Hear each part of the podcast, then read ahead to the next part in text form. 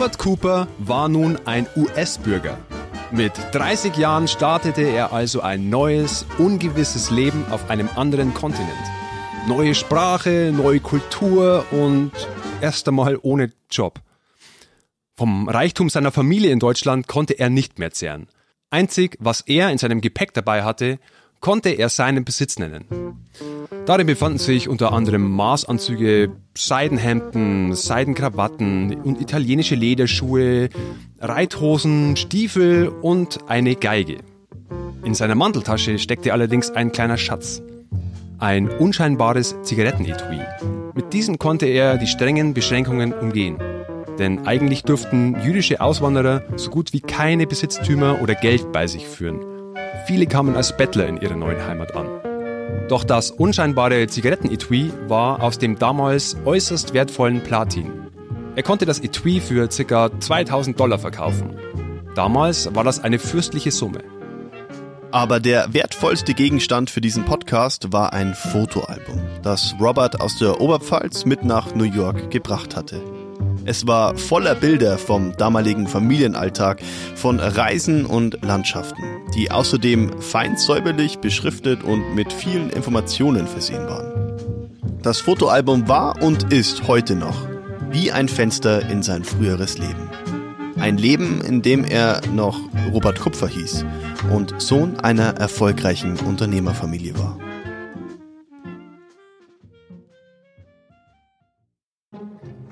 In diesem Podcast erzählen wir die Geschichte der Kupfers, einer jüdischen Familie, die von den Nazis fast ganz ausgelöscht wurde.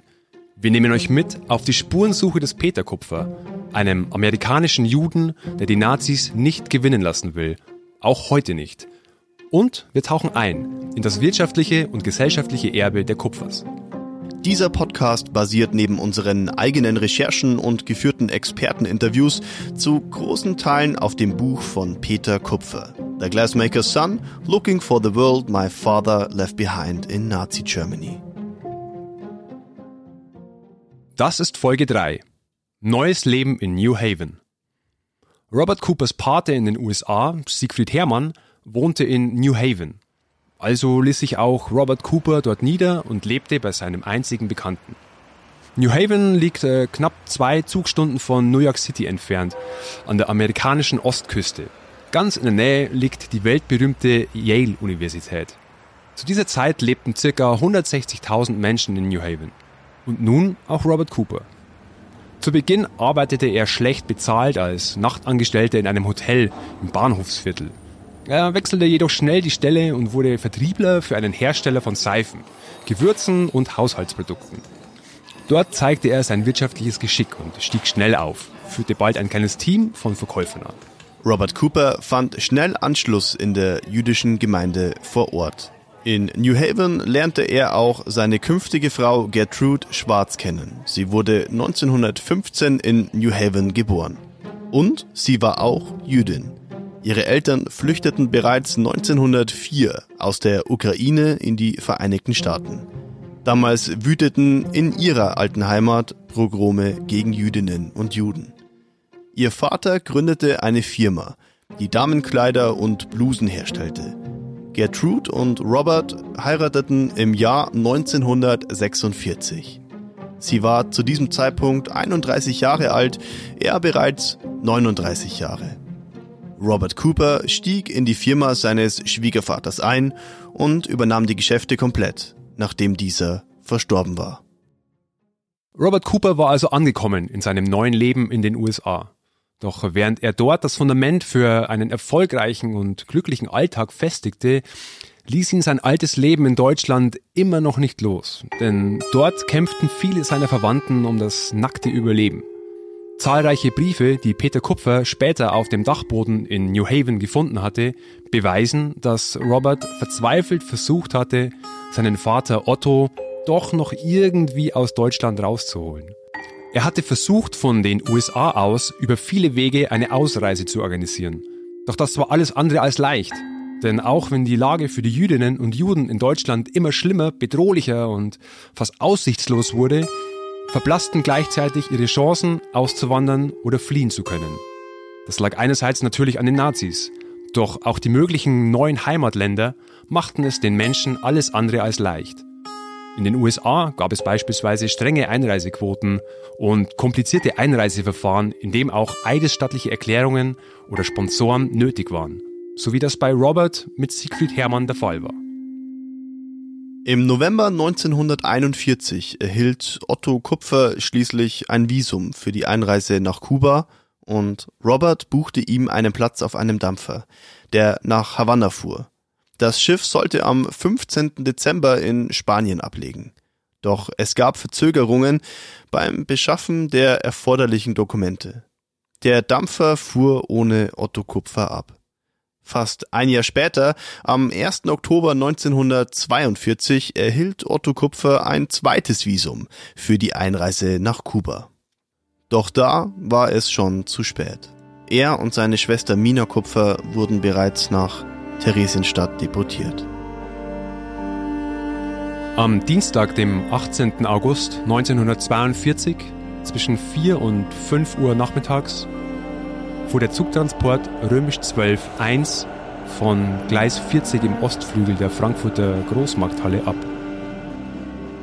Unter den mehr als 1000 Menschen im Zug befanden sich Otto Kupfer, Häftlingsnummer 443 und Mina Kupfer, Häftlingsnummer 417. Beide sollten bis Ende dieses Jahres tot sein.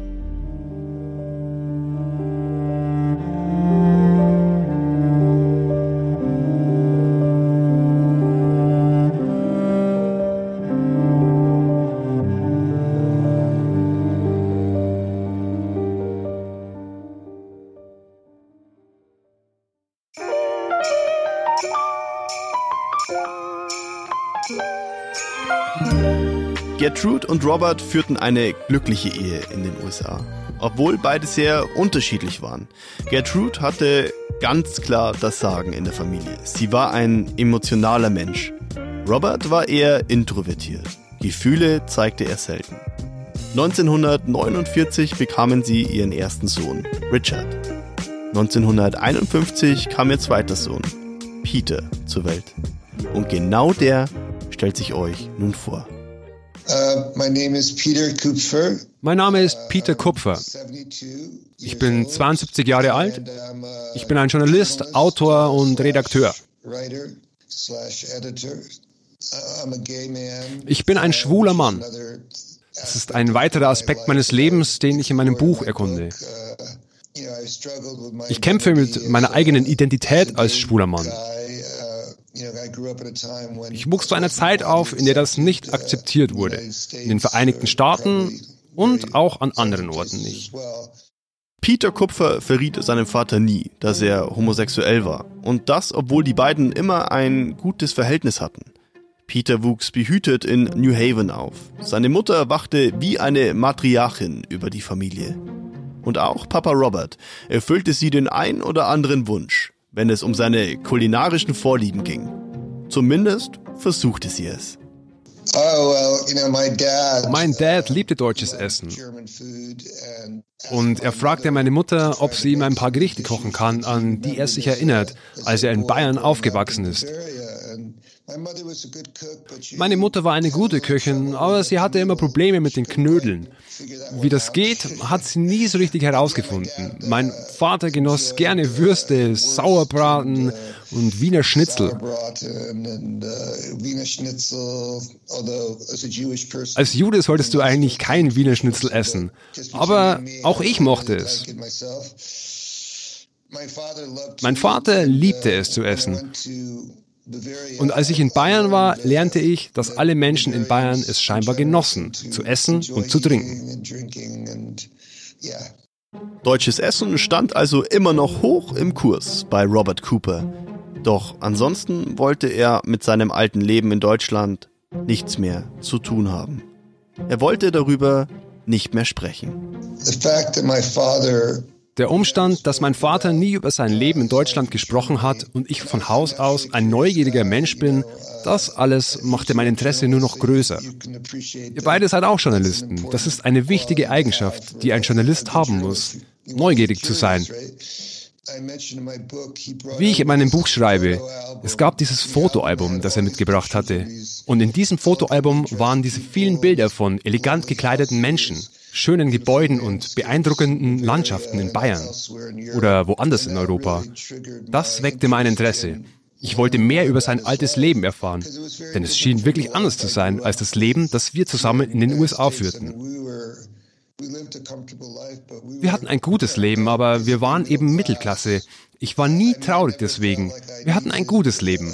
Aber es war eben ein einfaches Leben in der Mittelschicht der Gesellschaft. Und dann gab es diese Fotografien, auf denen mein Vater diese umwerfenden Anzüge trug und einen großen Mercedes fuhr. Er bereiste Kurorte wie Karlsbad, die Bilder waren voller toller Anzüge und wunderschönen Frauen. Für mich war das sehr aufregend. Ich fragte meinen Vater immer, wo wurde das aufgenommen? Was hast du da gemacht? Aber er wollte einfach nicht darüber sprechen. Ich denke, es war zu schmerzvoll für ihn, was mit seiner Familie passiert ist. Er blockte total ab. Es wirkte für mich so, als habe sein Leben gestartet, als er in den USA angekommen ist. Er wollte nicht mehr über seine Vergangenheit nachdenken.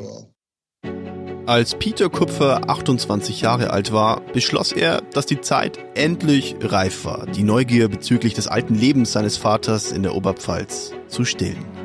Im Jahr 1979 reiste er erstmals nach Weiden, um auf Spurensuche zu gehen. Was er in Deutschland dann alles herausfinden und erleben sollte, das hatte er zuvor wohl nicht zu träumen gewagt. Robert Cooper war zu diesem Zeitpunkt bereits verstorben. Er verlor drei Jahre zuvor den Kampf gegen eine Krebserkrankung.